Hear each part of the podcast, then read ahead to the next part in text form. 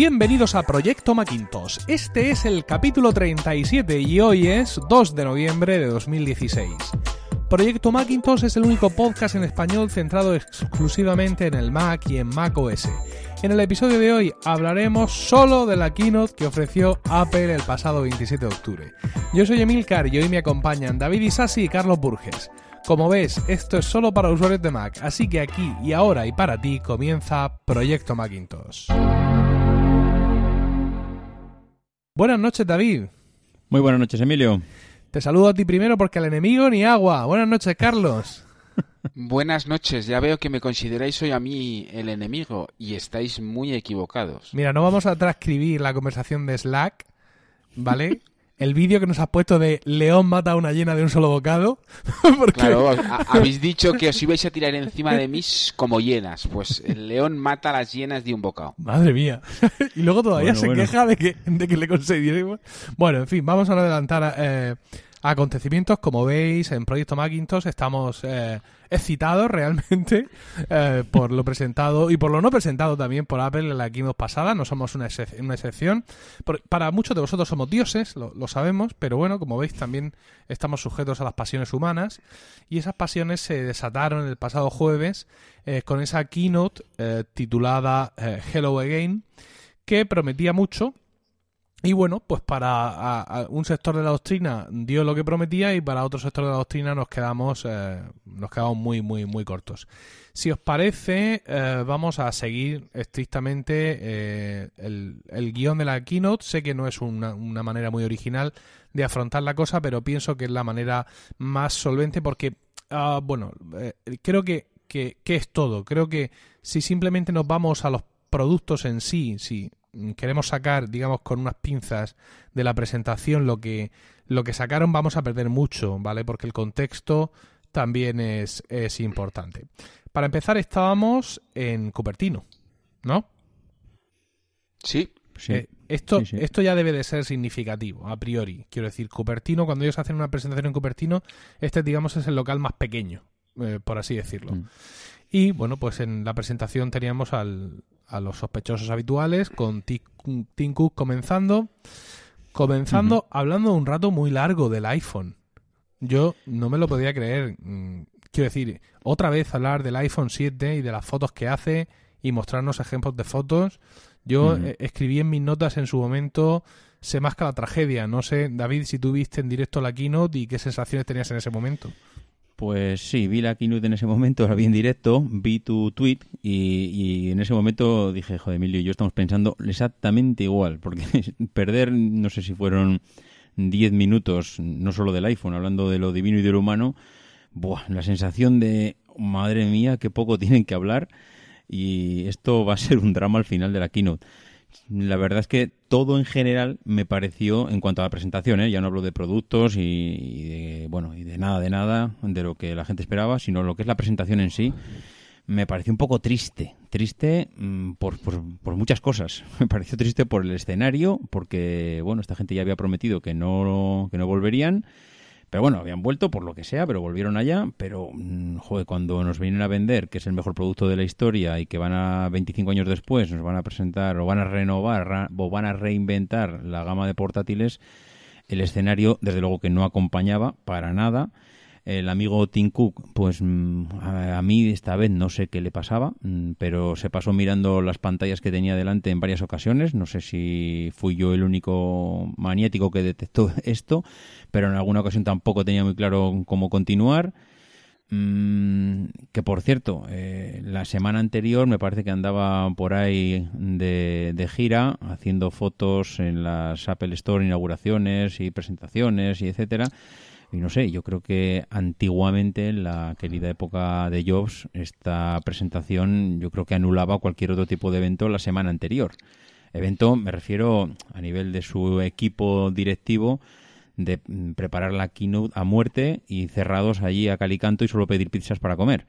Y esta vez me dio la sensación de, de que aquí no pasa nada y esto ya lo tenemos controlado y aquí nos pasamos toda la semana anterior haciéndonos fotos yo estoy, yo estoy seguro, David, que eh, si tú y yo eh, hubiéramos acabado más contentos con el resultado de la keynote, algunos de estos detalles los hubiéramos pasado por encima. A mí me llamó poderosamente la atención no ya tanto el que Tim Cook estuviera un poco más relajado, sino que Phil Schiller, que es una máquina de matar, hmm. eh, hubo un momento en que se equivocó.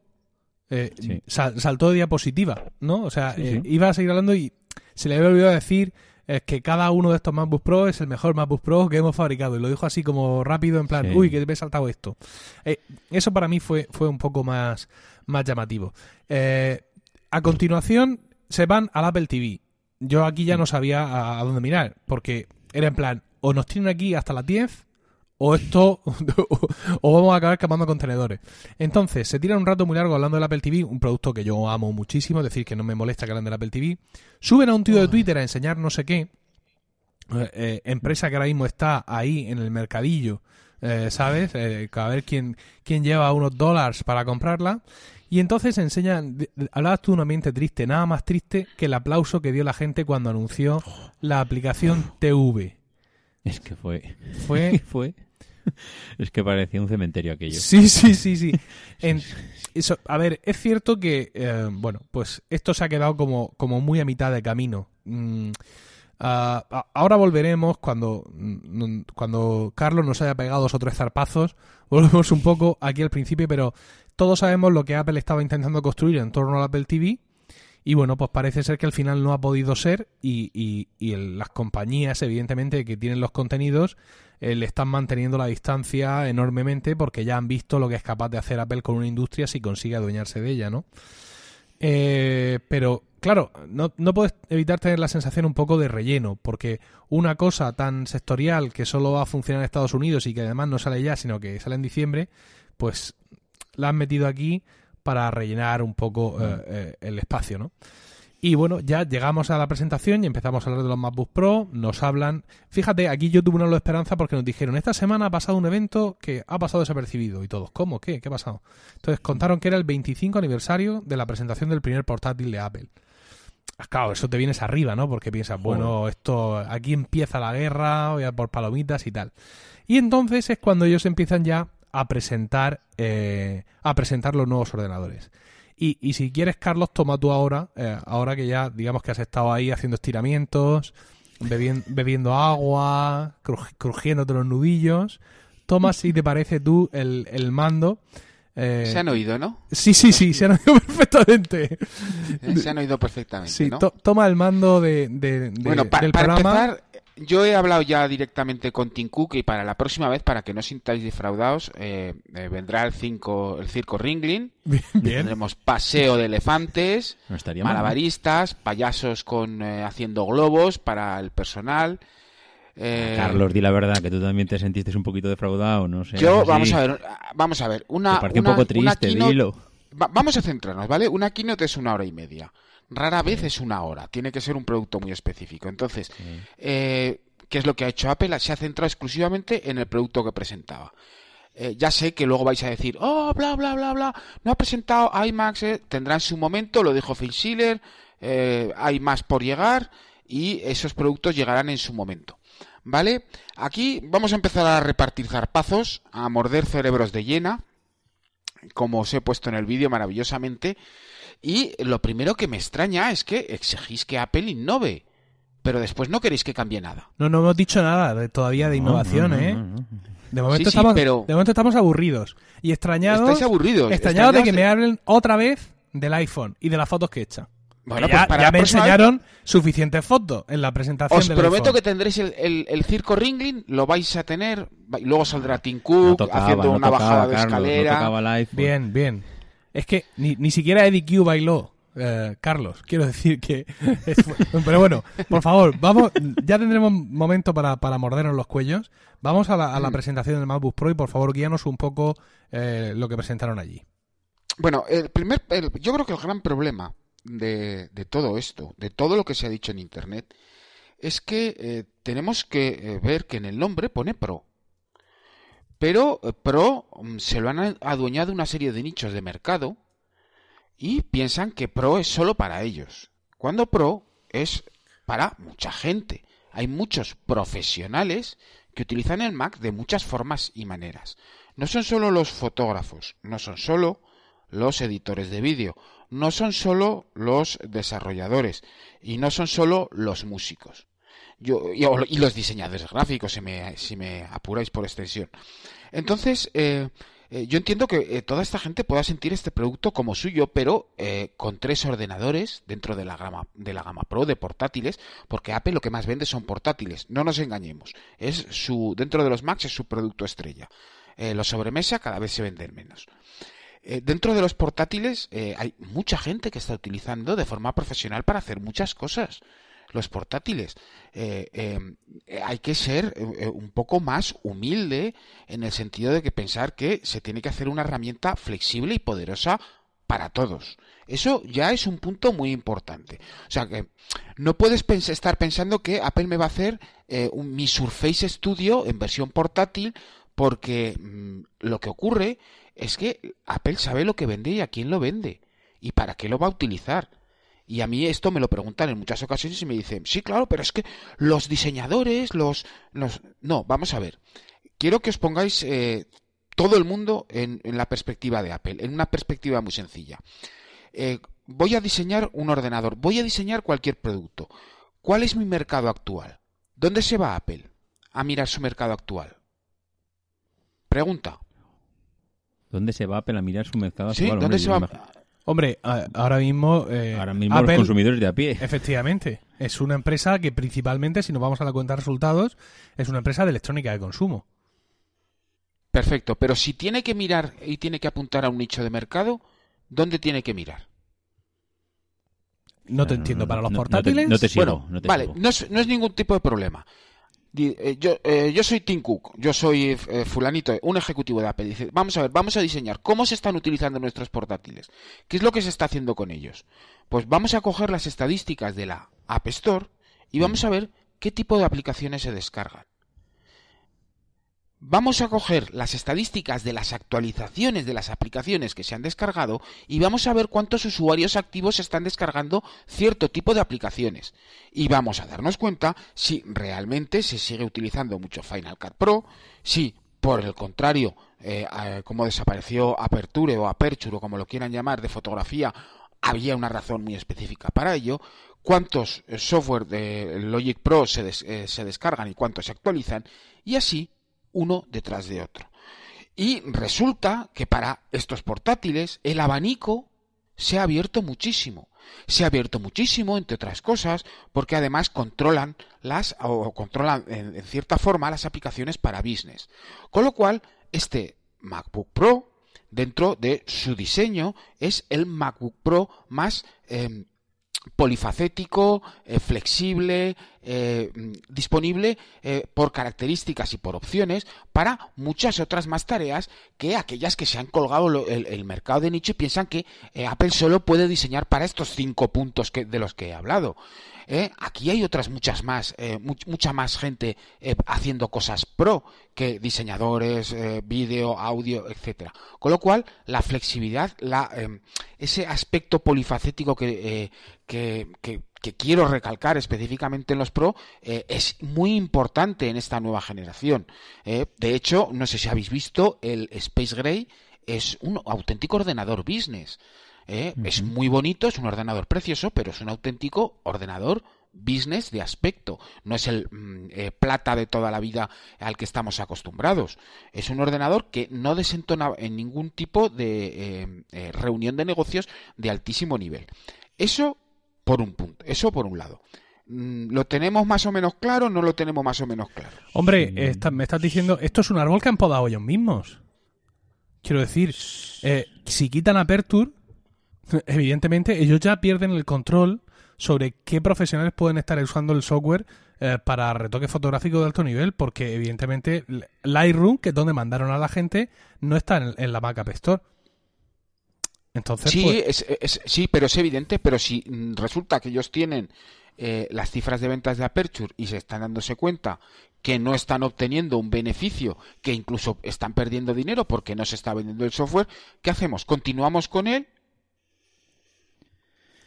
¿Qué hacemos con esos mercados en los que realmente no se está acabando de funcionar? ¿Seguimos adelante con ellos? Mira, ¿O eh, simplemente decidimos, no, cortamos aquí y solo trabajamos con los mercados que realmente eh, funcionan? Por ejemplo, vídeo y Final Cut Pro, porque la, actualización que han sacado de Final Cut Pro, eh, solo hay que oír a los usuarios de Final Cut Pro que están, vamos, con una fregona recogiendo babas durante esta última semana. Es impresionante. están muy contentos. Tenemos pendiente, hubo un episodio en el que David y yo hablamos, hablamos no mal, sino dijimos que, que nos daba la sensación de que Final Cut Pro estaba como perdido de la mano de Dios en una crítica que hicimos, digamos, a la, en nuestra opinión entonces, poca atención que Apple daba al sector profesional. Y tenemos un oyente al que tengo pendiente visitar, pero así como suena, visitar en su casa, que le, le pega a tope a Final Cut Pro y sentarnos allí los dos, con, con una cerveza, espero, para que grabar con él un trocito de, para un proyecto Macintosh y que nos explique realmente qué es Final Cut Pro 10 eh, ahora mismo. Pero aún así, lo que me o sea, tú para empezar te estás poniendo la venda, la venda antes de la herida. Te he dicho que no guiaras por la presentación y no me has hablado del procesador, no me has hablado de lo que han presentado. Estamos es que eso va a venir después, es ah. que eso va a venir después. es que primero tenemos que entender la perspectiva. Es decir, bueno, sí, ¿Eh? Eh, sí, la perspectiva es muy sencilla. ¿A qué usuario Pro apunta Apple? Pues a los usuarios Pro que han quedado vivos después de que Apple vaya podando muy justificadamente. si yo no digo que ya tengo que perder dinero, ¿sabes lo que te quiero decir? Pero la realidad es esa. Ellos han ido podando ese árbol. Pero escúchame, escúchame un momento. Es que yo creo que el usuario pro, primero, es que creo que hay mucha gente que se siente pro y para nada es pro. Y eso es, yo creo que la primera diferencia que Apple quiere hacer con esta nueva presentación. Aquí Apple tiene ahora mismo un MacBook, que es el que tenemos Emilio, tú y yo, que es el de uso común, que parece ser que, va a ser casi de entrada, que no lo es, pero bueno, que, casi va a ser el de entrada, y luego ahora mismo lo que ha hecho es pegar una patada a los precios para arriba, que ya hablaremos luego del tema de precios, pero que está diciéndole, no, este, este ordenador, que es el MacBook Pro, esto es para los que realmente son pros, y ahí ya le metéis en el saco a todos los que queráis, diseñadores, fotógrafos, pero es que yo creo que realmente el nivel de pro que piensa la gente que tiene es que no lo tiene porque es que aquí parece que este ordenador, el MacBook, el de 12 pulgadas, este ordenador es para niños, para que se lo traigan los reyes, porque esto prácticamente solo hace, solo tiene el buscaminas, que no, hablando de buscaminas. Pero, no, sé, para mí la, que la presentación está fundamentalmente para separar al usuario pro del consumidor. Y el usuario pro, a a mí, me da la sensación que se quedó un poco descontento los dos primeros días, pero cuando empiezas a pensar lo que puedes hacer con el ordenador, yo creo que en el fondo tampoco han ido tan mal encaminados. Pero bueno, mm, eh, Carlos, sigue con el tema de especificaciones, que creo que al final es a donde ibas ahora. No, no, no todavía. Yo no me quería meter. Eh, eh, yo ah, es que para mí encuentro mucho más importante centrarnos específicamente en cuál es la filosofía de este ordenador para que entendamos por qué ha sido construido así. Porque es que si no, las especificaciones que tienen no tendrían absolutamente ningún tipo de sentido. Es un ordenador polivalente. Y a partir de allí se crearon las especificaciones para este dispositivo. Que ha habido que hacer muchos cambios y muchas justificaciones de las que evidentemente no se han hablado por, por desconocimiento o por falta de interés o por cualquier otro tipo de política.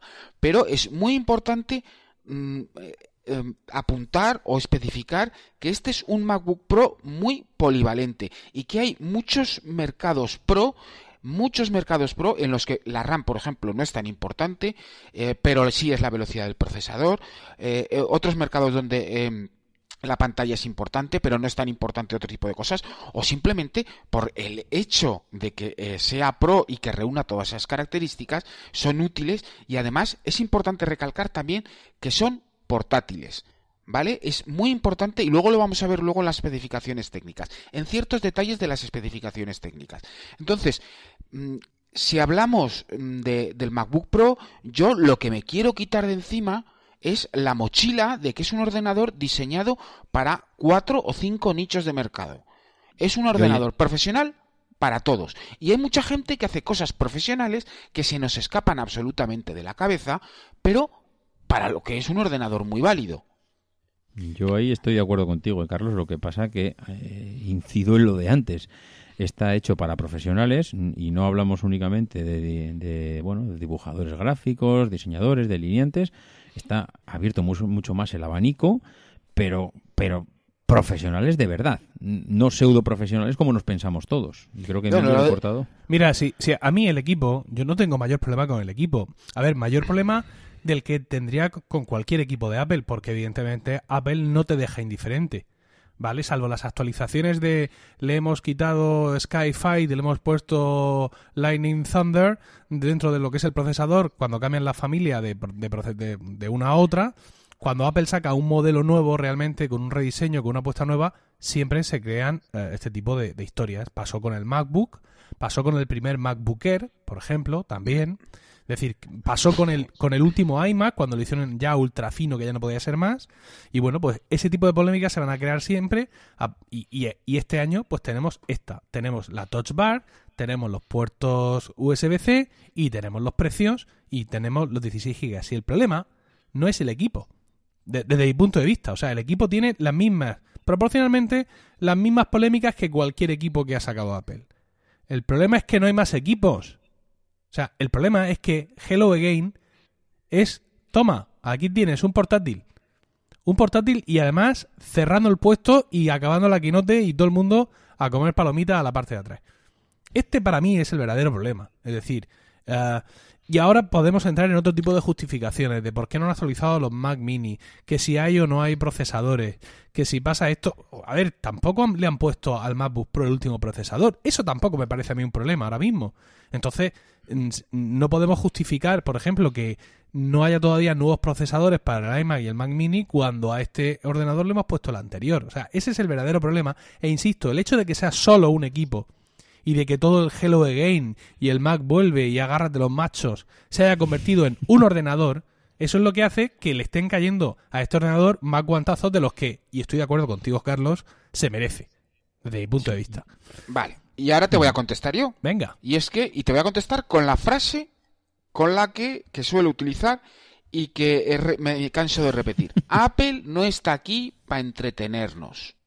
Apple está aquí para hacer negocio. Y tiene muy claro y hoy ha salido Schiller y mm, diferentes personas me han apuntado el enlace cuando ya lo tenía y Schiller ha dicho que están muy orgullosos de que es eh, el, MacBook Pro que más órdenes o más pedidos en línea ha recibido en toda su historia de portátiles.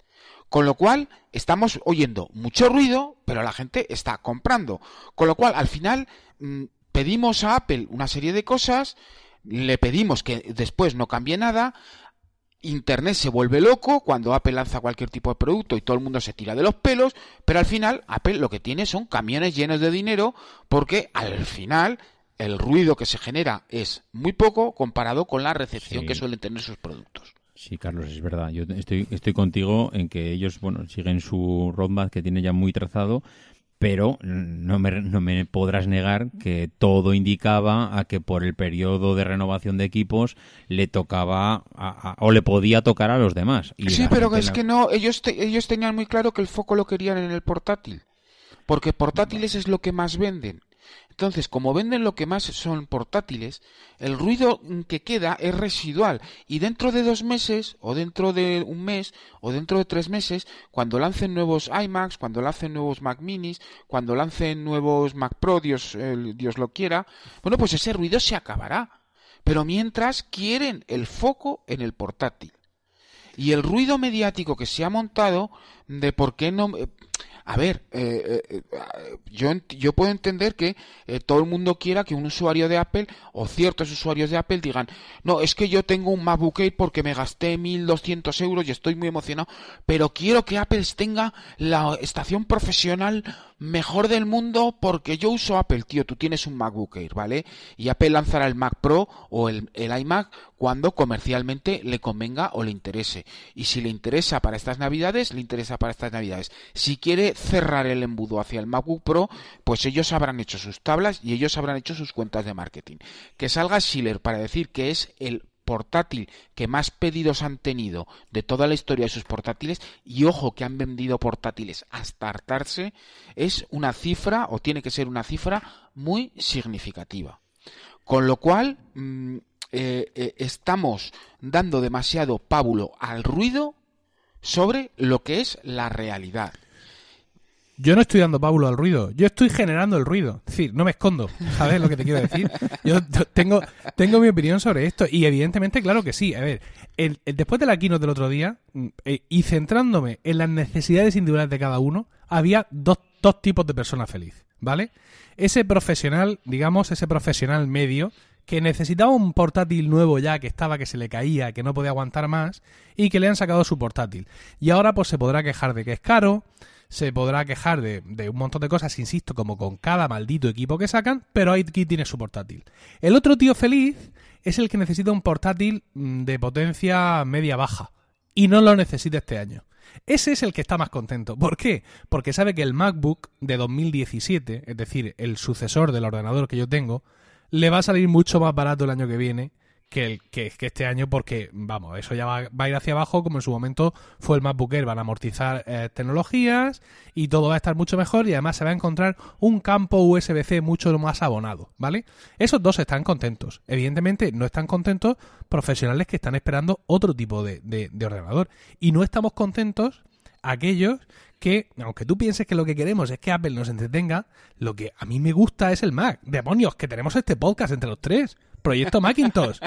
Entonces, a mí me duele, esto aquí ya me, la audiencia, vosotros me podéis llevar fanboy, colgado, lo que queráis, me da igual. A mí me duele ver este abandono.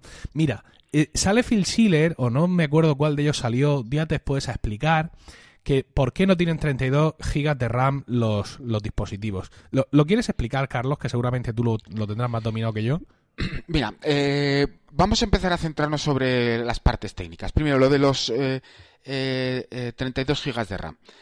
lo primero, mm, son 16 gigas de RAM. 32 gigas de RAM solo los va a usar un público específico y muy determinado. Entonces, aquí el problema que estamos con el que nos enfrentamos con el nuevo MacBook Pro es que estamos hablando de una máquina muy compleja metida en una caja muy pequeña con eh, unos componentes muy pequeños y eh, que tiene que sufrir además problemas de tipo legal. Ya os voy a explicar por qué. es un portátil. ¿Cuáles son las características más importantes de un portátil? La portabilidad y la autonomía. Para mantener la autonomía, y es evidente que los 32 gigas eh, de RAM, eh, que es lo que dijo, eh, si no recuerdo mal, fue Schiller, que consumen mucha batería y que chupan autonomía y la gente dirá, me da igual, yo quiero que, me, que se me coma la autonomía, pero yo necesito 32 gigas de RAM. Vale, dices eso ahora, pero cuando la autonomía se te reduzca una hora y media o dos horas, que es lo que se te va a reducir si metes 32 GB de RAM, entonces vas a quejarte de la batería. Pero también vas a querer portabilidad, es decir, quieres un portátil cada vez más pequeño y más fino y más cómodo y más ligero de llevar, porque eh, cualquiera de los que tiene un 15 de los antiguos y cuanto más antiguo más atrás sabe el sufrimiento que es llevar un 15 en la mochila durante un viaje en avión y lo que pesa y más los extras más la más el no sé qué más el no sé cuántos que aquello eh, parece un mulo de carga eh, pues todo el mundo lo quiere más fino más delgado más tal. Entonces hay que llegar a una serie de compromisos y uno de los compromisos ha sido el de los 16 eh, GB de RAM Primero, al respecto de la RAM, vamos a puntualizar varios detalles. Eh, en este eh, equipo se ha instalado eh, exactamente LPDDR3. ¿Vale? Lo primero dirán, oh, ¿por qué no han montado Kaby Lake? Bueno, primero, Kaby Lake todavía no soporta eh, LPDDR4, ¿vale? LP es por low power. Los chips Kaby que hay ahora no serían adecuados para una gama profesional, con lo cual ahí tenemos la razón y el motivo por el que se han puesto chips de la anterior generación. El que quiera repasar la estrategia de Intel del Tic Tac Talk, ¿eh? que repase aquel episodio del podcast para entender cómo funcionan las gamas. Kaby que es una, eh, em, generación intermedia y como generación intermedia no está disponible los chips eh, con eh, soporte para LPDDR4 eh, con soporte para dispositivos móviles y con cierto nivel de potencia, posiblemente no estarán hasta 2018 con suerte, ¿vale? Segundo, la LPDDR es tan es más cara que la DDR4, no es mucho más lenta y está mucho más adaptada al uso de portátiles, consume mucho menos, 1,2 voltios, y sobre todo consume hasta 10 veces menos cuando el equipo está en reposo y además tarda mucho menos en despertarse. La diferencia de rendimiento, por otro lado, es mínima. Ahora vamos a hablar del motivo de los 32 GB. Y os voy a poner un ejemplo bastante interesante. Em, cuando nosotros trabajamos con RAM y eh, superamos los 16 GB de RAM, hay una cosa que se llama espacio de intercambio. Eso lo tenemos todos más o menos claro, ¿no? Lo que es el espacio de intercambio. Se coge parte del contenido de la RAM y se vuelca al disco duro y se sigue trabajando. Además tenemos memory compression, otra tecnología heredada desde, eh, si no recuerdo mal, Mavericks. Con lo cual se comprime la memoria para dejar espacio para otras aplicaciones. Con lo cual, esos 16 GB de Mac de memoria RAM se em, gestionan muy, muy, muy eficientemente. ¿Qué es lo que pasa? Imaginemos, por ejemplo, que tengo la memoria a tope y salto a una aplicación, la abro y hablo un documento de 4 GB. Y yo tenía otro documento de 4 GB o de 10 GB eh, em, trabajando con él. Y llega un momento que me quedo sin RAM y ¿qué ocurre? Que mando esos 4 GB al espacio de intercambio, que es grabarlo en el disco duro y se quedará allí hasta que lo vuelva a necesitar. Ahora tengo que recuperar el documento y tengo que saltar desde eh, lo que estoy haciendo al documento y lo tengo que recuperar desde el espacio de intercambio. Tengo que recuperar 4 gigas. Eso en los portátiles antiguos con discos duros mecánicos era una... Em, aquí metería un pedazo de taco que lo ibais a flipar, pero era una cruz, ¿no? El nuevo SSD que lee a 2 gigas por segundo es capaz de recuperar ese documento en 2 segundos. Con lo cual, el problema de la RAM, yo puedo entender que el problema de la RAM lo tenga un especialista en vídeo que requiere de un altísimo rendimiento y trabaja con documentos muy grandes, muy grandes, muy grandes. Pero para el 95% de los usuarios, apoyándonos en la rapidísima velocidad del SSD, el más rápido posiblemente del mercado, cosa que hay que pagar, porque tenemos el SSD en estos portátiles, el más rápido del mercado, tienen unas cifras de lectura y de escritura brutales, del orden de gigas por segundo, la recuperación de los archivos de intercambio es rapidísima, es un segundo es no te da tiempo ni a rascarte la nariz para recuperar esa información. Con lo cual, de momento el tema de los 16 GB de RAM hay que mm, cogerlo un poquito con pinzas y de afectar afecta solo a un número muy limitado de usuarios. Aparte, el problema de los 16 GB de RAM va enganchado con otro problema, y es que si queremos mantener la autonomía necesitamos baterías más grandes. Y como hemos reducido el tamaño del, dispositivo porque lo queremos más fino y lo queremos más ligero, la batería se ha reducido, con lo cual hay que optimizar el consumo para mejorar la autonomía. De esto hemos hablado, pero lo que no se suele comentar es que, por ejemplo, el eh, MacBook Pro de anterior generación, el 2015, eh, si no me acuerdo mal, tiene una batería que son mm, que tiene eh, aproximadamente, dejarme consultar con mis maravillosos datos, son 99,5 vatios por hora. La batería del nuevo MacBook Pro tiene 73,5 eh, vatios me parece que es eh, aproximadamente eh, a la hora. Y tiene que alimentar, es una batería más pequeña y tiene que durar 10 horas. ¿Por qué no puede meter Apple una batería más grande de más de 95 vatios a la hora? Porque de hecho, tú no puedes subir a un avión con una batería que entregue 100 vatios a la hora. Con lo cual, si no puedes viajar en avión con tu jodido portátil, perdón, ¿para qué tienes un portátil? Ahí tienes una limitación legal al respecto. Con lo cual, si queremos mantener la autonomía, si queremos disponer de equipos rápidos, si queremos... Em, disponer de una pantalla retina maravillosa que consume un montón. Si queremos, pues tenemos que hacer una serie de compromisos al respecto de cómo vamos a diseñar ese hardware. Y explicado todo esto, ahora de repente el MacBook Pro mm, parece una pieza de ingeniería mucho más interesante, porque el equilibrio que se ha tenido que hacer al respecto de esa pantalla, de esa batería, de esa RAM, de ese SSD, es muy, muy complejo y además con las limitaciones que encima la legalidad circundante nos obliga. Es decir, mm, si no puedes viajar con tu portátil en tu avión, en el avión, que estás, y sobre todo en Estados Unidos, que en el momento en que echas un, vistazo a los mapas de vuelos te das cuenta que aquello está continuamente cruzándose de vuelos para todas partes, ¿para qué quieres ese tipo de portátil? No lo puedes utilizar. Yo, Carlos, simplemente apuntilla que estoy totalmente de acuerdo contigo. No entiendo para nada esa guerra que el otro día Emilio parece que, que bueno, comentará, pero me da la sensación que no estaba muy de acuerdo, pero yo es que creo que con 16 gigas de RAM ahora mismo en un portátil vamos que nos matamos. O sea, no, no, entiendo esa ansia que estoy escuchando a la gente estos días de que por qué no han ofrecido 32, pero ¿quién demonios utiliza 32 gigas de RAM? Es que tú has dicho un 95, creo que te has quedado bastante corto. Habrá, no sé, pues el que el que se esté haciendo películas y, esté editando vídeo a, 4K, pero es que esa persona, si realmente necesita ese diseño, lo que tiene que hacer es salir de, un portátil y marcharse un sobremesa si estás haciendo ese tipo de trabajo. ¿Y qué sobremesa, David? ¿Y qué sobremesa se va a comprar? Pues ¿qué, sobremesa se, va a comprar? ¿Qué, se va a comprar? ¿E, e, ¿Ese cachondeo de Mac Mini de 2014, que el mío de 2012 que está aquí se le ve encima, con perdón.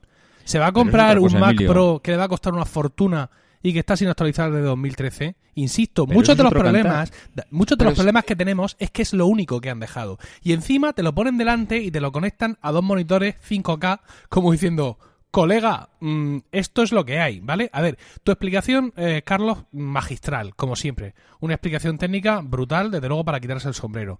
Yo no pido que Phil Schiller diga esto en escena, porque la gente se le suicida, ¿vale? Pero lo que no puede ser es que Phil Schiller esté ahora mismo en ruta, ¿sabes? Como Pedro Sánchez por todo el país en el coche, dando explicaciones de todo lo que no explicaron cuando estaban en el escenario. Porque si hay alguien que puede sintetizar en dos frases por qué no hay opción de 32 gigas, yo creo que son ellos. Y se podrían haber ahorrado muchísimos problemas. Al igual que ahora también está saliendo a contar por qué hay eh, puerto mini jack pero no hay eh, ranura para SD, por ejemplo. El, hecho de que tengan que dar tantas explicaciones a posteriori me indica, uno, que mm, no se esperaban, o sea, que realmente están tan desconectados que no esperaban que la gente pudiera no gustarle el equipo. Y, y, dos, que desaprovecharon enormemente la oportunidad de dar sus explicaciones sobre escena. Y no es la primera vez que Apple sobre escena justifica que un producto no tenga una cosa o que hayan tomado otro tipo de decisiones. Esto lo han hecho con mucha frecuencia. Entonces, no entiendo por qué ahora tenemos que estar levantándonos por la mañana aquí en el viejo continente a, abrir el lector de RSS mientras desayunamos para ver qué nueva justificación o qué nuevo fuego ha salido a apagar Schiller para contar o, o qué parche está poniendo. Hasta que ya por fin ha tenido números de ventas para ofrecer, ¿vale? Pero es que no, no, me, no me parece serio, sobre todo teniendo tiempo, ¿eh? Porque tenían, que son justificaciones tenían tiempo de sobra para contar todo esto. Podrían haber quitado demos, podrían haber quitado demostraciones que tenían, vamos, eh, para quitar mm, a izquierda y derecha. Pero es que yo creo que se están creando debates artificiales. Pero, pero ¿por qué demonios necesitamos ahora 32 gigas? ¿Pero cuántas personas necesitan 32 gigas de RAM en un equipo portátil para llevar continuamente? Pues el que, necesita comprarse un equipo actual y no le ofrecen otro que ese pero que eso es otra cosa. Y, estoy de acuerdo, que no tengas otra opción y otra cosa es que el equipo sea una porquería. Es que yo creo que el equipo no es una porquería. Ahora, que yo también estoy frustrado porque no he visto hay un mega iMac de la leche que se me ha caído la baba al suelo y porque encima dos días antes teníamos el Surface Studio que parece que todo el mundo eh, alaba y que esto es una maravilla y todo el mundo pensando que ahora va a venir la presentación de Apple y se, se van a mear, con perdón, encima del Surface Studio y llega y nos presenta eso y de lo demás nada. Y se te queda una cara de tonto, se te queda una cara de joder, pero qué porquería han presentado. Que es que realmente, cuando pasan los días, que tampoco es una porquería, pero es que lo que tú comentas, Emilio, ¿y a dónde me voy? Bueno, eh, totalmente de acuerdo, pero que eso no es el debate de que el equipo sea una porquería. El equipo pues, es lo que es. Pues ya os tocará, si, si le tocará el, turno a cada uno de esos ordenadores. Y eh, de verdad, seguir hablando del Surface Studio, que es incapaz de dibujar una línea recta. No, no, no, bueno, quiero decir, eh, eso, eso, eso, es, eso es otro tema. Es otro Mucho rollo y luego, para lo que tienes que hacer, que es hacer la cosas, no puedes dibujar una raya recta. Pero lo que, lo que te quiero decir es que yo coincido contigo, Carlos, en que mm. Mm, eh, el, sector de, profesionales que pueden requerir 32 gigas de RAM no es evidentemente eh, muy, muy grande en porcentaje. Pero es que no hay opciones. Insisto, todas estas cosas que estamos diciendo sobre el equipo no se estarían diciendo si hubiera más opciones, si hubieran sacado un iMac aunque fuera sin actualizar el, factor forma, sin que sea un nuevo diseño todavía más fino, ahora sin pantalla. Ahora imagínate lo que hay, ¿vale? Imagínate lo que estás haciendo sin pantalla para que sea más fino. Si hubiera más equipos, si hubiera más alternativas, muchas de estas cosas no se estarían oyendo porque la gente se iría a esas otras alternativas. Sí, pero estamos hablando, eso es una cuestión de marketing, no es una cuestión de, los equipos. O sea, fíjate lo que me estás proponiendo es una cuestión de marketing. Es decir, vamos eh, eh, a, echar más carne al asador para que todo el mundo tenga donde comer. Claro, ¿qué pasa? Que han echado un muy buen filete, pero como es el único filete para todos, pues todo el mundo se, se lía a morder y a todo el mundo le sabe a poco. Pero eso no quita para que el filete que han echado sea un gran filete. No, no. Yo creo que sí, ya tenido que dejar. Di, David. Emilio, sigue, sigue. No, por favor, David. No, no, yo iba, a yo iba a decir que es que yo creo que tienen demasiados productos para la misma época. O sea, para mí una, una justificación de que no hayan presentado más ahora, a pesar de que todos esperábamos más. Yo mismo cuando hace 15 días hablábamos aquí de qué esperas, yo dije, espero, lo tengo todo abierto, no quiero imaginarme nada y quiero que me sorprendan. Joder, que me sorprendan, menuda leche me, que me han sorprendido. Pero es que también eh, Apple, para mí, después de verano, tiene demasiadas cosas y muy pocas antes de junio antes de junio hay cinco meses ahí que ahora mismo solo tenían un, la gama iPad Pro, que espero que en marzo tengan, y para mi gusto, han presentado eh, lo justito para la época. A ver, lo justito, lo que más se consume para la época navideña, que como bien ha dicho Carlos, son los portátiles, es el producto estrella y donde la gente seguramente se va a gastar la pasta. Y las sobremesas, y los Mac Pros, y los Mac Minis, y no sé, pues yo creo que les tocará más adelante, porque además ellos lo han elegido así porque le conviene porque igual no sé igual Carlos me, me dice un, me da un argumento que realmente es eh, bueno apabullante pero para mí que no están esperando porque no han salido el, el, procesador siguiente. Si es que la batalla de los procesadores si ya está si no hay más. O sea es que Carlos lo ha dicho, si no hay tanta diferencia ya entre unos y otros, pero si es que yo tengo el iMac de hace seis años y tiene el mismo procesador que se vende ahora mismo el Apple Store, que hombre, el mismo procesador no es, pero ya nos entendemos, que, es, que no se ha quedado viejo, que es que, que, sigue estando vigente, que se acabó lo de los procesadores, que en cualquier momento van a hacer como hicieron con los iPhones. Señores, no sacamos ya números de ventas de iPhone porque ya no vamos a llegar a más, porque esto ya no tiene recorrido. Y el tema de los procesadores, pues acabarán diciendo lo mismo cualquier día. Señores, no esperen que esto vaya a los 10 megagigahercios teraflops, porque es que no hay más. A ver, Entonces, Carlos, te voy a, te voy a centrar un balón ¿vale? Hmm. te voy a hacer una, una, pregunta, bueno, que tiene cinco estrellas en, la, en el nivel cuñado tecnológico. Hmm. Venga, tenemos el eh, iPad Pro en marzo. El iPad Pro, digamos, de 9, no sé cuántas pulgadas, ¿vale? Luego, pues sí, por en medio el software, ¿no? Sierra, iOS 10. Y luego tenemos los nuevos iPhone que son muy parecidos a los anteriores, insisto, vamos a simplificar muchísimo, ¿no? Es decir, un mm. iPhone 7 al que podríamos llamar 6SS eh, con unas cámaras estupendas, pero ya está. Y ahora nos presentan un portátil. ¿Qué está haciendo la gente allí de hardware? ¿Todo esto es para hacer el reloj de cerámica? ¿Todo este año trabajando? Luego resulta que se lanzan las cosas. Hombre, aquí hay, dentro de este MacBook eh, Pro, Aquí hay mucha chicha que cortar, ¿eh? Nos hemos quedado muy cortitos en muchas cosas. No hemos hablado de que realmente hay un sistema en un chip que es el T1 dentro del propio procesador, dentro del propio ordenador, gestionando la touch bar. O sea, el T1 es una versión, es un sistema más chip que es, eh, digamos, eh, como un Apple Watch de primera generación, por decirlo de alguna forma, gestionando específicamente eh, el touch bar. Hay mucha idea hecha y, se está haciendo mucha idea. Yo, en un momento determinado, poniéndote mm, muy cuñado, como dices tú, Emilio, te puedo dar la, la, a mí la única sugerencia que se me ocurre es que se han embarcado en un proyecto muy gordo, que fue el del coche, donde se han derivado muchos recursos en un momento determinado, y cuando mm, eh, eh, lo del coche se ha demostrado que no era viable y que sí que van a poder funcionar como proveedor industrial de software, pues entonces veremos recuperar todos esos ingenieros de nuevo hacia las eh, diferentes gamas pero independientemente de eso, le tocará su turno al iMac, le tocará su turno eh, al Mac Mini y le tocará su turno al Mac Pro. ¿Cuándo?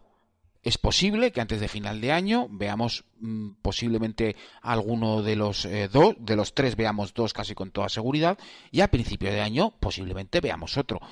No lo sabemos. Carlos, Apple lleva su propio roadmap y lo tiene muy claro. Lo tiene clarísimo cuando tiene que sacar los productos. Y nos podemos tirar de los pelos, nos podemos cabrear, pero ellos lo tienen muy claro. Otra cosa es que se equivoquen y luego veamos o luego se demuestre que se han equivocado. Pero que ellos tienen muy claro de cómo tienen que ejecutar su roadmap, eso, vamos, mm, y que nosotros no somos los que le, vamos a marcar el paso a Apple, lo tenemos que tener clarísimo, porque ya se lo dijo el propio Jobs a, a IDG y a Macworld. Digo, lo siento señores, se ha acabado la Macworld en enero porque ustedes no me van a marcar a mí el paso de los productos que tengo que lanzar. Los lanzaré cuando a mí me convenga. Eso fue Jobs, ¿vale? Y eso se ha seguido manteniendo a rajatabla en, eh, eh, a lo largo de esos años, de estos últimos años.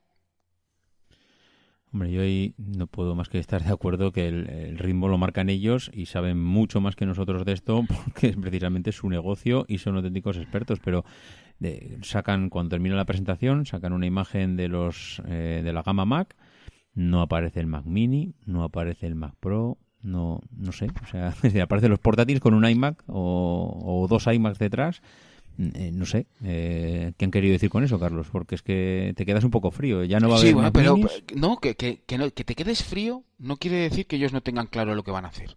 O sea, sí, sí, pero mm, ¿qué es lo que quieren hacer? Poniendo un iMac detrás de unos portátiles que acaban de presentar, que ese iMac no se ha presentado ahora y que es una versión muy, muy, muy, muy anterior a, lo que tenemos eh, y dejando fuera de esa imagen a, a, un, a, unos ordenadores que vale, que en ese momento no se presentaron, pero la iMac tampoco se ha presentado.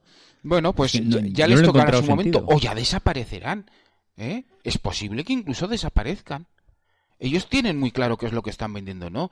El, el porcentaje, nosotros hablamos de Macs, pero dentro del negocio general de Apple, el Mac no representa una parte del quesito tan importante como otras partes de y no me refiero solo al iPad o al iPhone por ejemplo los servicios han crecido un 24 un 25% con respecto al año pasado cada vez venden más servicios ¿eh? el Mac tiene una parte del quesito y eh, se desarrolla y se genera eh, diseño y producto alrededor de esa parte del quesito.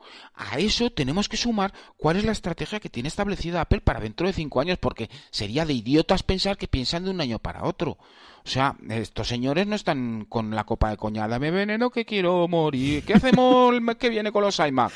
Ponle una pantalla verde, venga, L. Eh, bienvenidos al noveno programa. No, no hombre, no tienen una estrategia a cinco años. Touch Bar es una estrategia a cinco o más años. Eh, ¿Qué es lo que va a pasar con el Mac Mini? ¿Qué es lo que va a pasar con el iMac? Bueno, pues se, están, se está preparando la estrategia para los próximos cinco años. Incluso es posible que veamos desaparecer los ordenadores de escritorio, tal como los conocemos, si no se venden. Si lo único que se venden ordenadores ahora son los portátiles, comparativamente. Sí, estamos de acuerdo, Carlos. Sí, yo creo que en, el fondo pensamos los tres que el ordenador no está mal. Emilio está un poquito. Yo creo que vamos aquí por escalas. A ti te, ha encantado. A mí me ha parecido que se han quedado a un 85% que le podían haber dado un poquito más. Emilio está un poco más desencantado, pero por lo que ha dicho antes, porque le falta rellenar con el resto de, la, de los equipos. Y aún no hemos hablado de los puertos. Eh, aún no hemos hablado de los puertos. No, no, yo, a mí, los, puertos me parecen estupendos. Quiero decir que. Y además, no me, no me extrañaría. Eh, no sé qué opina eh, David también como usuario, que al igual que le pasó al MacBook Air, en un momento dado nuestro MacBook, en futuras versiones, no sé si este año o el siguiente, llegue a tener dos puertos USB-C en lugar de uno. Es decir, que, que a mí el USB-C, a ver, por esto hay que pasar. ¿Vale? Esto, esto, a veces ocurre estas cosas en la vida y esto pues te lo tienes te lo tienes que comer en un momento dado y bueno, pues tenemos que tirar de conversores y de adaptadores y no sé cuántos, pero yo pienso que al final, bueno, y estos tíos del, del MacBook Pro Retina que se lo están comprando ahora, pueden llorar por un ojo porque ellos realmente no tienen USB-C. Ellos tienen una conexión Thunderbolt, ¿vale? Quiero decir que la, capacidad de transferencia que tienen por ahí es, es, escalofriante.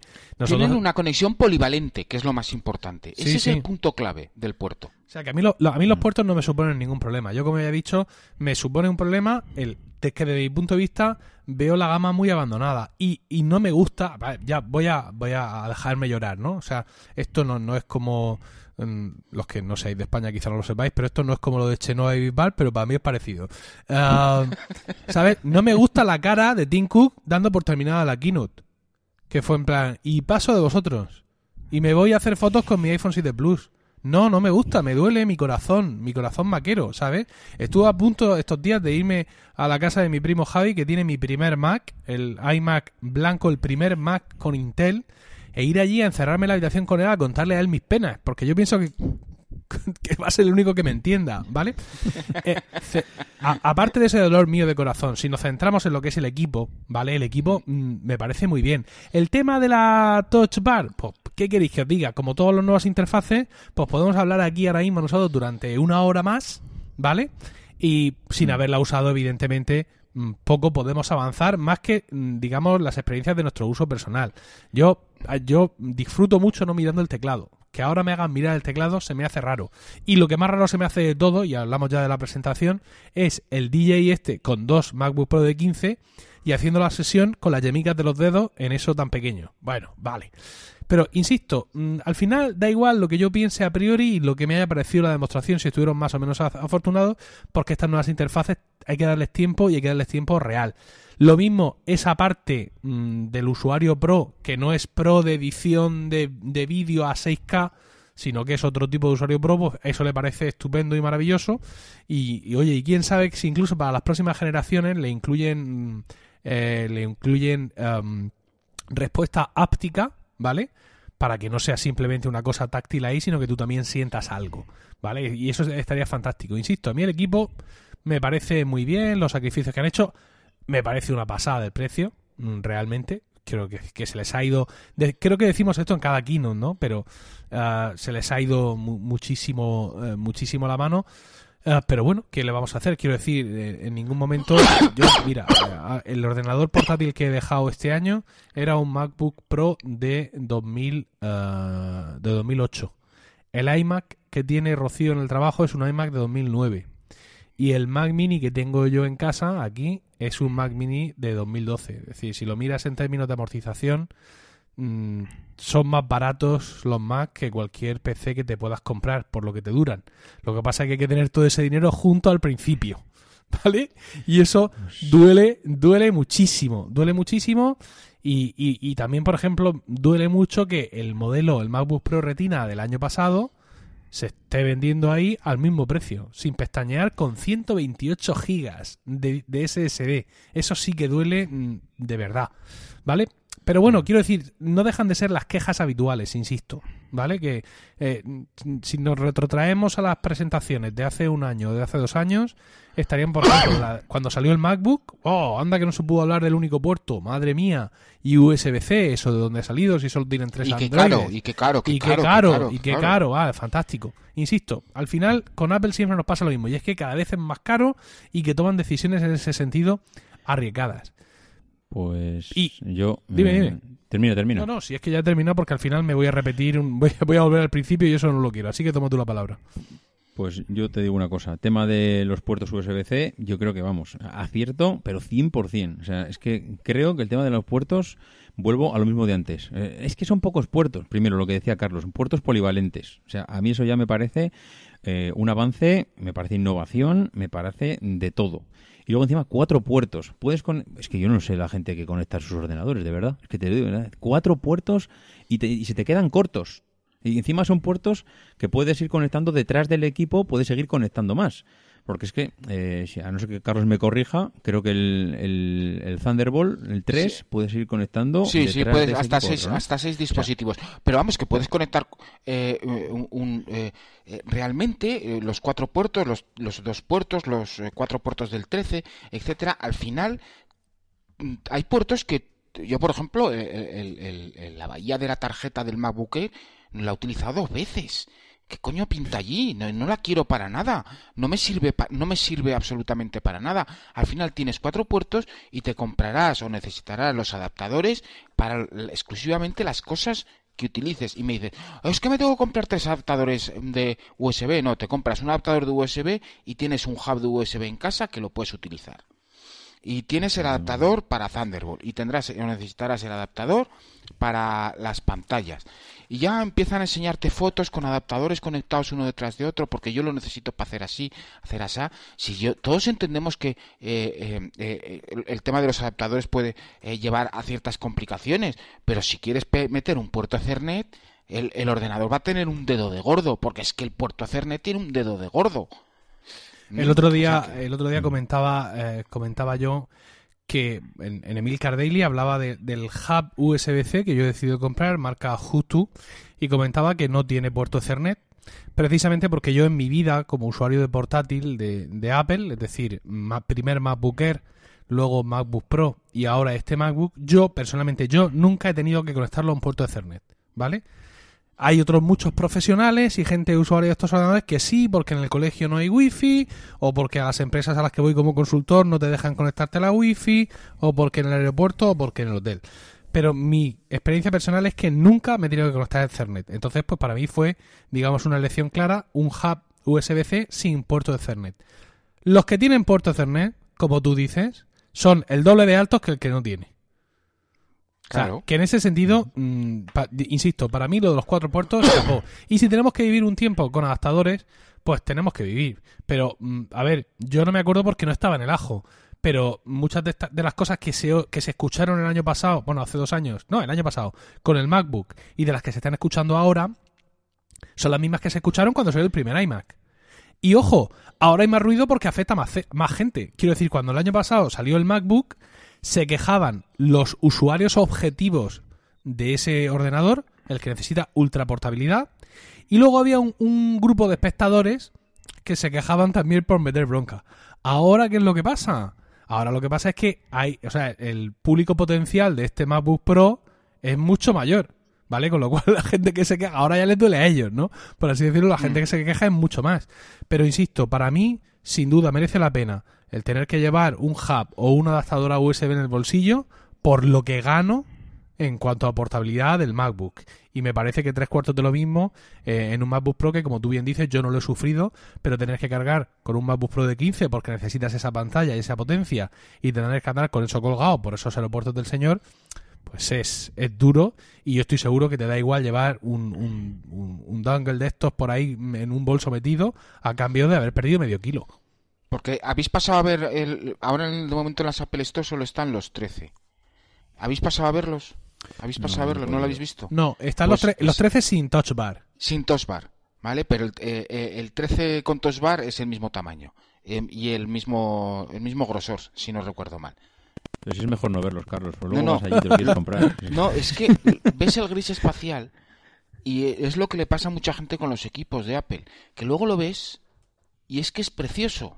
Y es pues que encima tocas el teclado, el, nuevo Mariposa 2, que eh, tiene un poquito más de recorrido para las teclas, que mm, se afina mucho en ese detalle, porque a mí el Mariposa 1 yo le veo demasiado poco recorrido, y tiene un tacto estupendo y maravilloso, pero claro, todo eso hay que diseñarlo, eso vale pasta diseñarlo, y eh, lo ves arrancar porque yo me sé mis comandos de terminal y lo ves generar un archivo de 2 gigas o de 4 gigas o de 7 gigas como lo hice eh, crear eh, a de huello al disco duro a ver qué, qué tal le empujaba y aquello es una bestialidad como tirar el SSD claro lo que pasa es que es caro pero claro aquí ya estamos en que para una persona que no saca rendimiento económico de un, ordenador que está diseñado para sacar rendimiento económico, le va a parecer muy caro siempre. Si tú eres un tío que gana dinero con, su equipo, tienes una tabla de retorno de inversión y sabes cuánto cuándo vas a amortizarlo. Y si realmente trabajas con el ordenador, al final te darás cuenta que puedes tardar seis meses más o seis meses menos, pero al final lo vas a amortizar Incluso lo vas a amortizar más deprisa porque tiene una serie de características que te va a poder permitir trabajar más deprisa. Por ejemplo, el SSD de verdad es espectacular cómo chufla ese, ese, ese disco. ¿Vale? Es la envidia de cualquier otro portátil que, os podáis imaginar. Es impresionante cómo chufla ese eh, disco duro. Pero luego la pantalla, eh, una pantalla eh, con color P3, con white gamut, con 500 nits, eh, es un, es un pedazo de pantallón, eh, que hay, hay eh, monitores profesionales que cuestan más de 800 y 900 euros y no tienen esas características en pantalla. La gráfica, bueno, pues es la gráfica más ajustada para mantener la autonomía, tres cuartos de lo mismo. Nos encontramos con el problema del tamaño, la batería y las limitaciones legales que en este caso eh, esa limitación legal que he comentado en un par de ocasiones o tres es de la Administración Federal de Aviación de los Estados Unidos, pero evidentemente no van a hacer un modelo para cada país, eh, para cada eso, con lo cual ellos eh, con su mercado más amplio en Estados Unidos se rigen por esas limitaciones que les impiden tener baterías de portátil en vuelos con más de 100 vatios a la hora. Entonces todo eso al final se va sumando. Yo entiendo que haya gente que esté muy cabreada. Yo entiendo que Emilio estés muy cabreado porque no te han, eh, no han dado... Mm, eh, eh, fuimos a, una comilona y nos han dado una comida de, de petit pois à la crème avec Julien de Carros, ¿vale? Pero ya llegarán esos equipos, esos equipos tienen que llegar y si no tendrán que explicar por qué no llegan. Pero si no han sido capaces de explicar todo del equipo que estaban presentando, ¿qué van a explicar? Sí, mira, el problema está en que hay mucha gente que ahora mismo piensa, ah, es que si sé yo esto, me compro una iMac hace seis meses, ¿vale? Es decir, el, tú lo has acostumbrado a un mercado a una actualización anual, aunque sea mínima, y ese mercado ahora está cautivo de esa actualización y tú sin dar explicaciones porque tú no hablas de productos que no han salido ni avisas nuevos lanzamientos, evidentemente porque es tu estilo, ahora de pronto mandas a toda esta gente a marzo. Y ya pasó, ya pasó antes de que saliera el Mac Pro, el, el Mac Pro negro, el que tú ahora mismo disfrutas, hubo mucha gente que no pudo aguantar más y se pasó a PC. Mm, que tú bien dices, esos son arañazos en la cuenta de resultados, ¿vale? Porque realmente, y, para, nuestra desgracia, el mercado Mac no es ni muchísimo menos lo importante que es el mercado iOS. Pero yo estoy hablando de sentimientos, estoy hablando de amor, ¿sabes? Y, me, duelen estas cosas, me duelen, pues, me duele muchísimo. Yo para eso, Emilio, te puedo ofrecer mi hombro, pero. No, pero ya, ya lo sé. Mira, decía el otro día, decía el otro día, no sé qué tío en Twitter, que el problema de todo este ruido que se está formando, o, digamos la diferencia con otros años, es que la gente que se está quejando no son haters, ¿vale? Son lovers. es gente que ama el Mac y que ahora mismo, eh, si, si, el MacBook Pro no era lo suyo porque no es su perfil de equipo, está, está pues eso, eh, desmayada y llorando en una esquina de su habitación.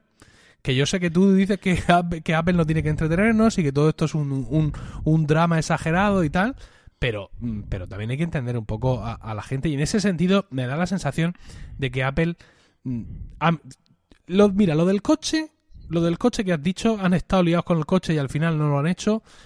Es la única explicación que yo he escuchado en todo Internet y me alegra que sea aquí en Proyecto Macintosh eh, de qué es lo que ha pasado con el hardware este año. Porque, quiero decir, es la única explicación que he escuchado y además la única explicación posible, ¿vale? Porque si no, no se entiende. No se entiende que no nos hayan traído ahora algo. No digo todo, pero algo más aparte del portátil, porque además siempre lo han hecho, ¿vale? Entonces, pues bueno, mm, evidentemente para este año natural eh, no esperamos ya nada más. Nada en absoluto. No, no. Yo creo que ya presentó todo lo que tenían que presentar. Yo lo único que quería comentar el tema de los precios que antes nos comentado Emilio muy de pasada, pero a mí me parece que el movimiento que han hecho es el más coherente. ¿eh? A mí nos dolerá en el alma esos 2.000 euros de partida, pero es lo que tenían que hacer si son coherentes con su, con con toda su horquilla de precios que tienen ahora mismo. Porque yo el ordenador que tengo delante mío en este momento, que es el MacBook que me compré el año pasado, que no era el más bajo, era un intermedio, me costó alrededor de los 1.600 y pico euros. 1.600 y pico euros el MacBook, que se supone que es el ordenador de consumo para la gente no mundana de a pie.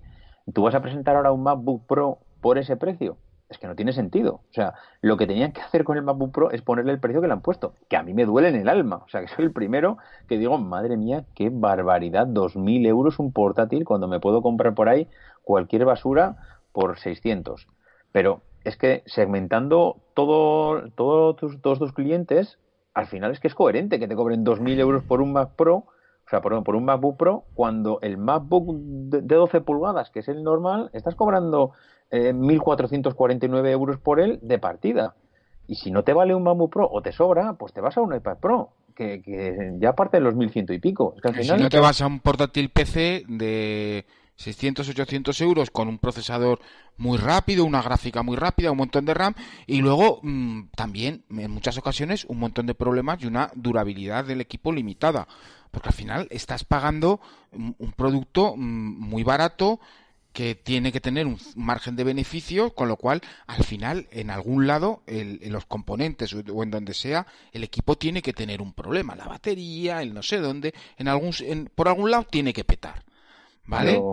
Eh, tengo claro que al final te pueden decir, joder, mira qué bien, niño rico, qué bien, joder, eso puedo gastar. No, yo no me puedo gastar 2.000 euros en un portátil. Pero es que lo bueno que tiene es que no lo necesito. Es que yo con el MacBook que, presentaron, y lo dije 10 minutos después de la presentación, me alegra que no hayan presentado algo que yo necesite. Porque, y encima sí, es carísimo, pero no hace falta que me lo gaste porque no, no necesito. Con el que tengo, veo que me va a seguir durando pues un año más o dos años más o lo que pueda estirar. Pero es que es coherente. El iPad Pro es lo más parecido a un ordenador mm, vitaminado, a un tablet vitaminado que se puede acercar más a un, a uno portátil o sí, bueno, un portátil. 1100 y pico. ¿Que quieres algo más que con un sistema operativo? 1400 y pico. ¿Que no te van las tonterías de la Touch Bar y que te vale con un Mac Pro 13 pulgadas y eso? Pues mira, 1700. A ver, 1700. Es que ¿qué esperabas? ¿Que te diesen un Mac Pro por 1200 euros? Es que, mm, a ver, o vivimos en los mundos de Yuppie o la gente no sabe lo que es Apple. Apple es Vuelvo, eh, discúlpame, vuelvo al principio eh, de lo que he comentado con datos. La gente que está feliz hoy es la que necesitaba un MacBook Pro, es decir, el MacBook Pro de Apple en su gama habitual de potencia ¿no? y de capacidad y se lo han dado. Puede ser más caro, puede tener ese puerto así y esa touch para allá, pero se lo han dado. Y yo decía que también está feliz el que necesita un portátil de, de baja potencia eh, digamos, donde se sacrifica la potencia por portabilidad. El que fue en su momento el MacBook Air y que ahora mismo es el MacBook. Porque el MacBook Air no es que, digamos, hoy que ha desaparecido. El MacBook Air ya desapareció. ¿Vale? Porque lo último que le hicieron fue pasarle la RAM base de 4 a 8 GB y mantener todas las demás características. Ese ordenador lo va, lo va a estar Apple vendiendo mientras le queden como ha hecho con el MacBook Pro sin pantalla retina y unidad de DVD.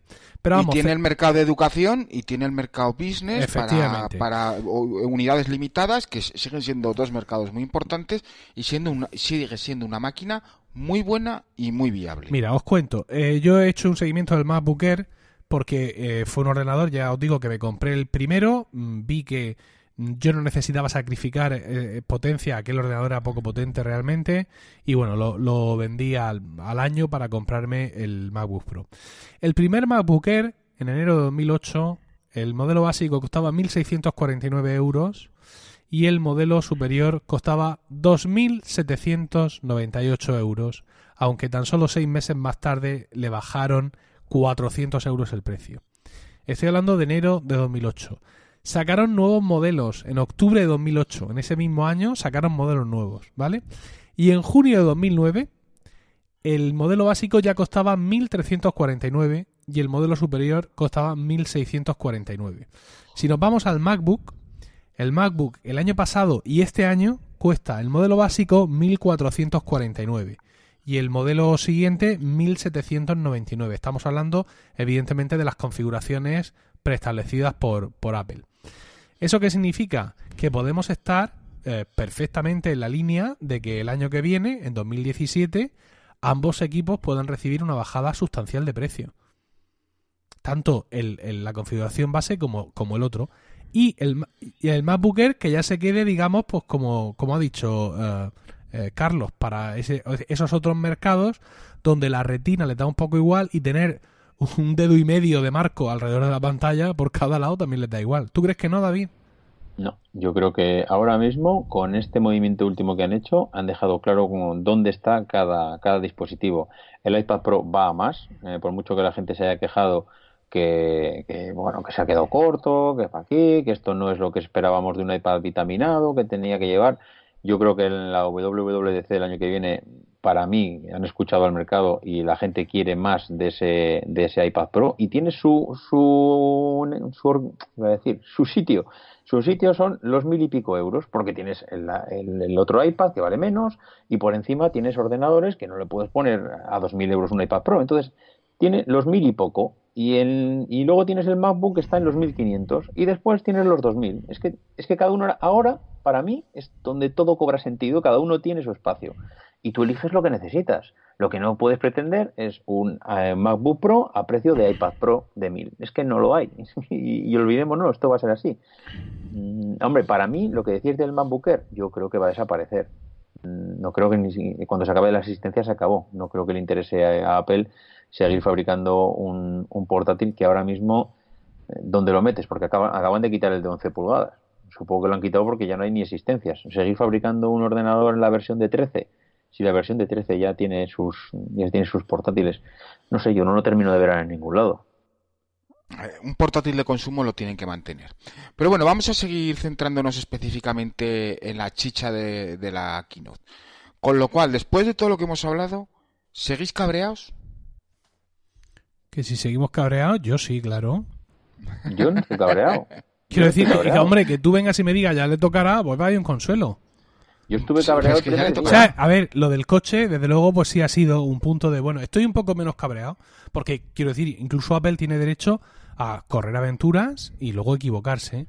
Han desviado, como tú dices, muchos recursos ah, y bueno, pues eso, eso creo que me parece una explicación eh, interesante de por qué no tenemos con este MacBook Pro, por qué no tenemos como poco el iMac. ¿vale? No digo yo el Mac Mini, que ya sé que no lo puede soportar nadie en aquella casa, ¿vale? Pero por lo menos el iMac se lo tenían que haber sacado. Bueno, pero me sigue molestando. Insisto, es una cuestión de amor, ¿vale? No del portátil en sí y de que lleve una touch bar que yo no entienda o que me, me, vengan mejor o peor los puertos. Es que me, me, parece me parece demasiado poco para un Hello Again, ¿vale? Me parece que ese Hello Again ha sido profanado.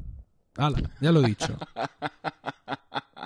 Yo no estoy cabreado. Yo me cabré más con la keynote que con el producto. A mí, hora y media de keynote para, para son únicamente un producto, para mí hubo demasiada, demasiada demostración, demasiado iPhone. A ver, que tampoco es que se habló dos horas del iPhone, pero es que no tocaba hablar de iPhone. para mí hubo demasiado relleno, pues, pues porque tenían que hacer una keynote de hora y media. no se van a presentar allí para hacer 20 minutos.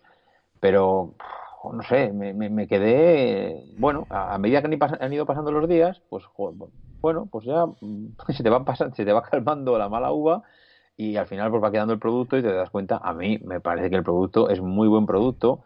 Ahora, pues eh, no sé, ha habido cosas, el MagSafe, el MagSafe se ha ido al infinito y más allá. Bueno, pues el tema de las, de las manzanas iluminadas, evidentemente. Eso, mira, hay un cable de Belkin que emula el MagSafe. ha resuelto el tema. Sí. sí, no, no, solucionado. Sí, que sí, eso no, no, no, me, no, me, disgusta, pues ya está, ha pasado a mejor vida, lo mismo que la manzana iluminada. Pues muy bonita, pero tampoco me va la vida en ello porque tiene la manzana iluminada, no sé.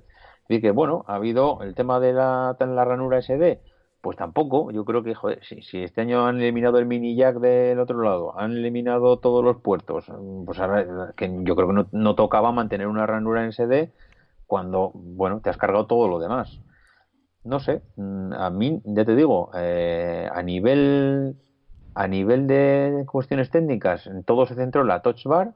De la touch bar aquí no hemos hablado nada, mm, porque ahora tenemos también el, el touch ID, ahí a la derecha de la touch bar aparece que, yo creo es muy importante. es muy importante eso y no se habla nada de ello, pero lo que han metido ahí para mí es caviar mm, y lo van a basar todo es por lo que hay ahora y por lo que viene. No sé si, Carlos, tú tienes... Sí, no, no, bueno, es que es más que evidente. O sea, que se acabó meter contraseñas. Contraseñas de usuario, contraseñas de para iCloud, contraseñas para no sé qué, todo directo con el dedo. Evidentemente tendremos un eh, Touch ID Kit para Mac el año que viene, cuando se presente lo que venga después de Sierra, tendremos eh, mejoras notables al respecto de la eh, Touch Bar, mejoras notables en el uso de Touch ID, etcétera. Eh, vamos a ver todas esas grandes ventajas que ofrece Touch ID en, el iPhone, las vamos a ver en el Mac y eso vale mucho. ¿Vale? Eso vale mucho, porque tú coges cualquier... ¿Cuántas veces hay que meter la contraseña de iCloud? Eh, sobre todo cuando configuras un Mac y cuando haces aquí y allá la contraseña de usuario, que si te leen la contraseña de usuario, que si te... Ahora ya no te tendrás que acordar de la contraseña de usuario, incluso hasta puede que se la carguen, no tengas que te... solo tu dedo y se acabó. Ahora que comentas de la contraseña de usuario y la touch bar, en la parte derecha va el Touch ID, pero la parte izquierda, eh, que se supone que es una, una, tecla de sistema dedicada exclusivamente para, para, Apple, para que Apple ponga ahí lo que le dé la gana y que tanto han criticado por el tema de la, la tecla Escape, eh, esa tecla Escape no, no va a estar ubicada ahí. A ver si alguien me lo consigue aclarar, porque yo tengo la sensación de que eh, ese espacio Apple se lo reserva para ellos para poner lo que quieran y en lo que quieran irá esa tecla.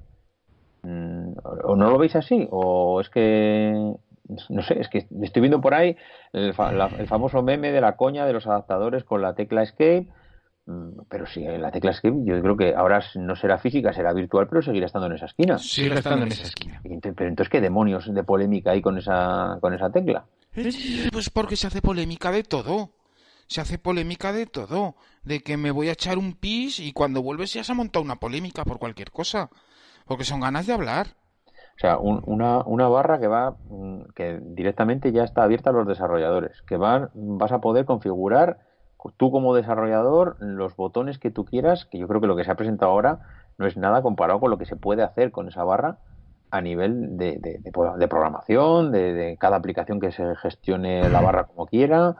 No sé, a mí me parece un avance que no solo se va a quedar ahí, para mí la sensación es que va, va a más. O sea, ahora mismo ha sido la barra, pero no me extrañaría nada que a futuro, eh, yo qué sé, la tecla Enter, la tecla mayúscula, la tecla, yo qué sé, que eso vaya a más. No creo que esta tecnología venga solo para quedarse en la parte de arriba. Incluso había por ahí una patente que venía con tinta electrónica. Yo creo que a nivel de teclado viene mucho. Lo que pasa que, bueno, hay que ir adaptándose poco a poco. Pero bueno, no sé. Eh, aquí la gente es que se queja por todo. Yo es que, eh, de verdad, hemos tenido una semana que, es que Twitter ha ardido y, para mí, os lo he dicho antes, si Microsoft no hubiese sacado dos días antes eh, sus productos, mm, me da la sensación de que no hubiese habido tanto ruido, ¿eh? No, a ver, si el ruido no es por los productos en sí de Microsoft siquiera. Ya te digo mm. que desde mi punto de vista el problema no son los productos en sí, sino que la sensación que nos ha dado es que Microsoft hace lo que tiene que hacer, que es eh, mojarse el culo, porque quiere peces, y que Apple no ha hecho lo que eh, tenía que hacer, que era actualizar la gama Mac, que es su trabajo. No inventar coches voladores, es actualizar la gama Mac y ya está. Entonces, eh, luego más allá, pues ya puedes, digamos, puedes jugar un poco con la demagogia, ¿no? Que si este es el ordenador del futuro, que si no sé cuántos, que si no sé qué, que si fíjate lo de la Touch Bar y los otros una pantalla táctil de 28 pulgadas con la rueda esa. A mí me parece muy bien lo que ha hecho Microsoft, insisto. Creo que están cumpliendo con su cometido y además me alegro mucho. Me alegro mucho porque independientemente de que ese ordenador o esos productos puedan ser o no rivales para los de Apple, pero ahí están, que antes no estaban. ¿Vale? Y, y me alegro, por ejemplo, lo que hacen con la gama Surface, con las tablets, que es una apuesta muy seria de no, Aquí va a ir a la vez una interfaz táctil y un ordenador de escritorio porque esa es mi apuesta. Y Apple dice, nada de eso, en mi iPad Pro no va a entrar un sistema de escritorio, va a ser siempre iOS. Y cada uno con su apuesta, pero tiene dos grandes jugadores con apuestas sólidas, ¿vale? Así que el cliente puede, puede apostar por uno o por otro. Y yo pienso que ese es el tema. Microsoft ha hecho lo que se esperaba de ellos y Apple no. Vale, no, no, sí, sí, ahí estoy totalmente de acuerdo contigo, pero ¿cómo se queda el cuerpo hablando de hardware cuando te dicen que han estado colaborando con LG para hacer un monitor de 4K o 5K o 27K y, tienes pendiente tu cinema display ahí abandonadico. Pues mira, olvídate de monitores. sí, no, va a, hacer ni un solo ¿No va a hacer más? No, no, no, va a hacer más, pero, pero ese, por ejemplo, ves, esta es otra de las cosas. Es decir, esto tenía que haber quedado mucho más claro desde el, principio de los tiempos, porque cada keynote que sacan, incluidas las de septiembre que van sobre el iPhone, que ya lo sabemos, hay quien dice por ahí, y el Cinema Display es que no lo van a actualizar.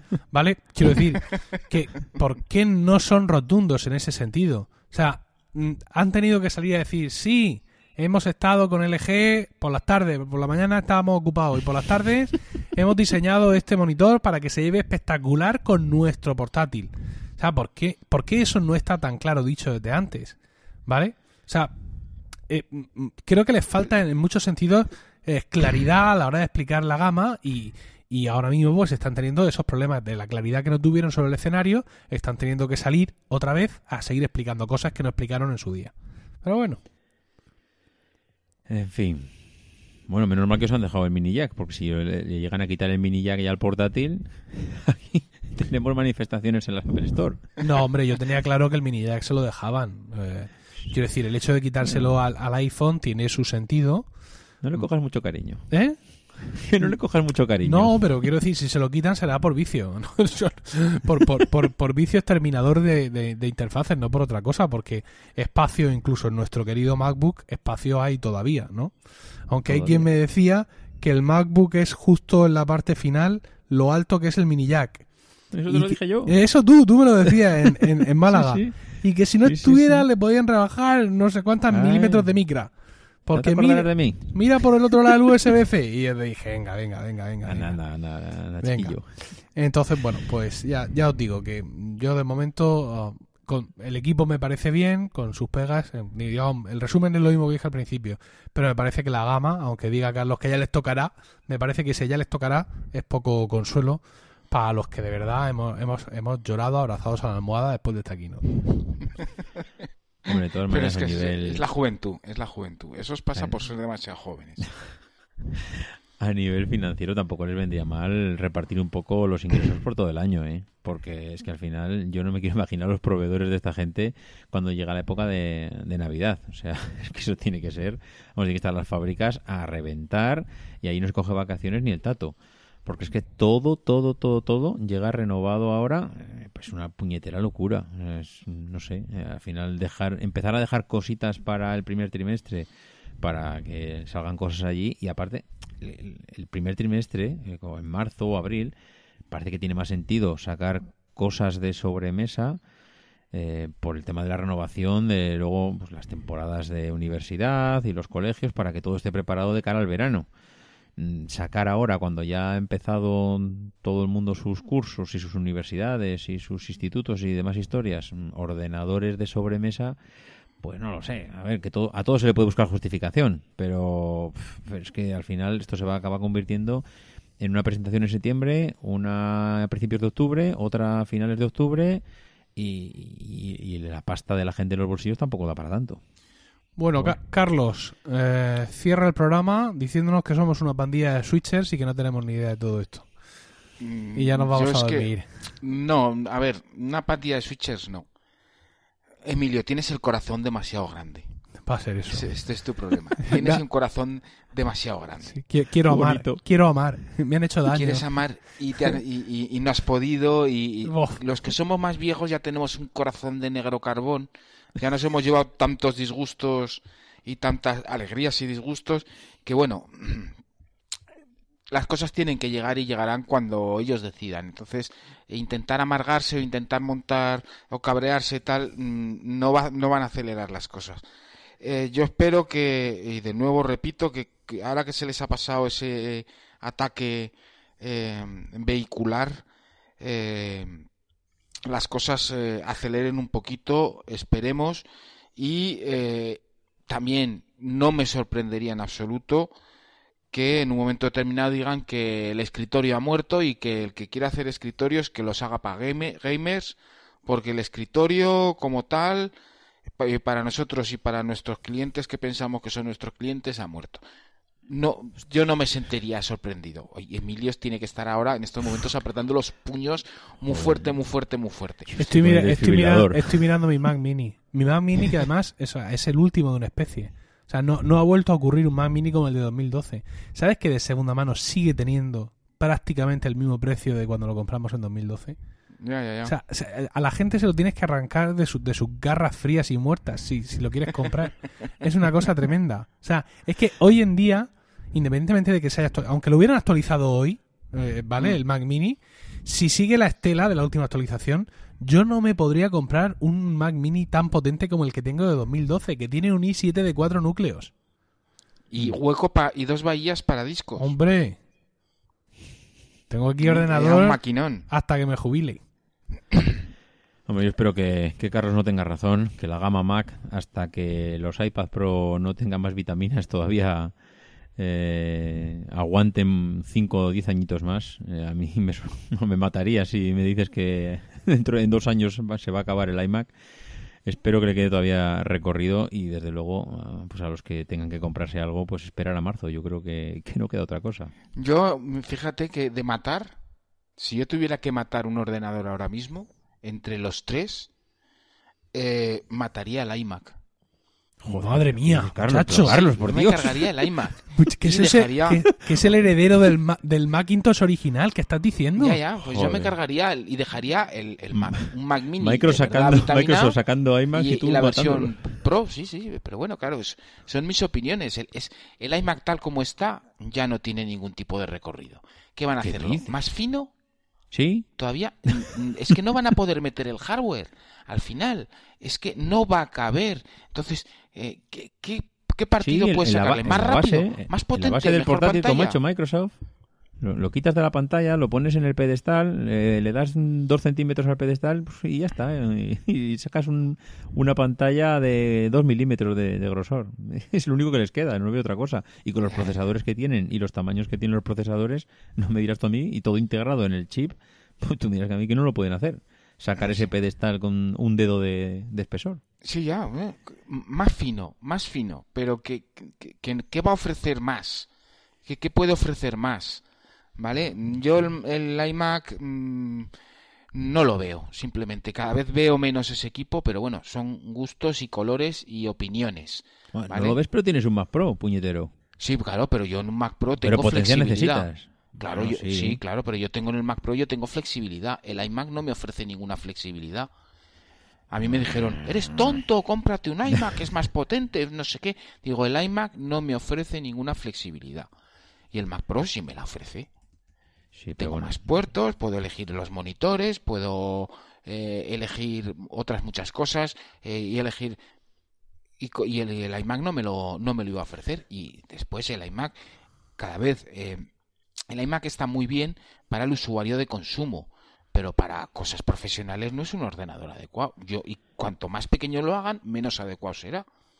Mira yo pues yo... yo, me compré me yo he sido de iMac desde pequeño y yo me compré el Mac Mini obligado, porque en ese año, en 2012, los iMac que salieron estaban por completo fuera de mi alcance. O sea, no me lo podía comprar, así como suena. Ah, entonces, eh, mm, ya os digo, me compré el, Mac Mini y nunca he estado más contento de aquella elección, porque me ha pasado como a Carlos. O sea, el Mac Mini me ha dado a mí una versatilidad, una capacidad, sobre todo en aquel año en el que realmente estaba comprando casi la misma potencia que tenía un iMac. Luego después ya no ha sido así, ¿no? Pero en aquel año pues tuve esa fortuna y bueno, pues lo puedo tener conectado. Eso me compré un Dell espectacular, lo tengo conectado a un segundo monitor que es una basura, pero funciona igualmente como segundo monitor. Los puertos, el, que es pequeño, que, tengo mil cables y aquello va todo metido en uno, pues sí, vale, de acuerdo. Pero desde luego mm, he, aprendido a valorar mucho la, eso, la flexibilidad que me da el equipo y si yo tuviera que cambiar de equipo de casa, espero que dentro de por lo menos cuatro años, ah, sin duda eh, iría al Mac Mini si es que los señores no han decidido que se ha muerto el escritorio. ¿Vale? Pues yo si tendría que apostar por una desaparición sería por esa, ¿eh? Oh, otro. Oye, mira, vamos a, vamos a acabar el programa, ¿eh? Porque sois un par de agoreros y me estáis dando la noche. Vamos a acabar aquí, creo yo, porque ya bastante bastante tenemos ya con, con, lo que tenemos. Vamos a hacer algo que nunca hacemos y es despedirnos, ¿sabes? Porque como siempre acabamos con todas las demás secciones y todo eso y luego aparece el, mensaje, o sea que por una vez vamos a despedirnos. David, di adiós a estos señores que nos están escuchando. Pues nada, buenas noches a todos. Eh, si tenéis 2.000 euros, compraros un Mac Pro si sois pros y si no, pues oye, que marzo está a la vuelta de la esquina. Bueno, yo también, vamos a dejar la última palabra a Carlos. Yo también me, me despido de todos vosotros. Espero que este debate os haya resultado interesante y bueno, pues eso, que en los comentarios nos, digáis si vosotros también eh, sufrís por el tamaño de vuestro corazón o, lo veis todo de esa manera fría y calculadora de Terminator que tiene Carlos. Un saludo. Y por último, deciros que las puñaladas flojitas, por favor, ¿vale? Que nuestras espaldas están muy cargadas con la responsabilidad de hacer Proyecto Macintosh.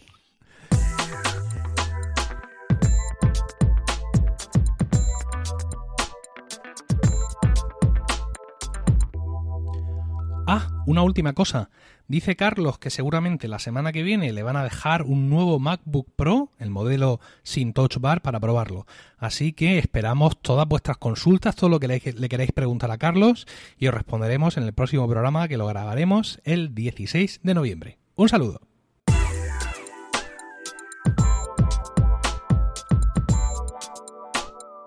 Aquí termina Proyecto Macintosh.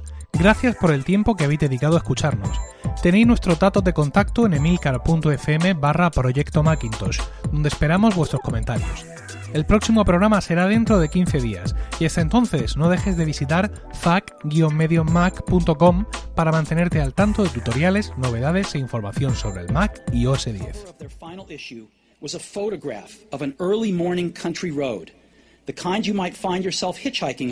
If you were so adventurous. Beneath it were the words, Stay hungry, stay foolish.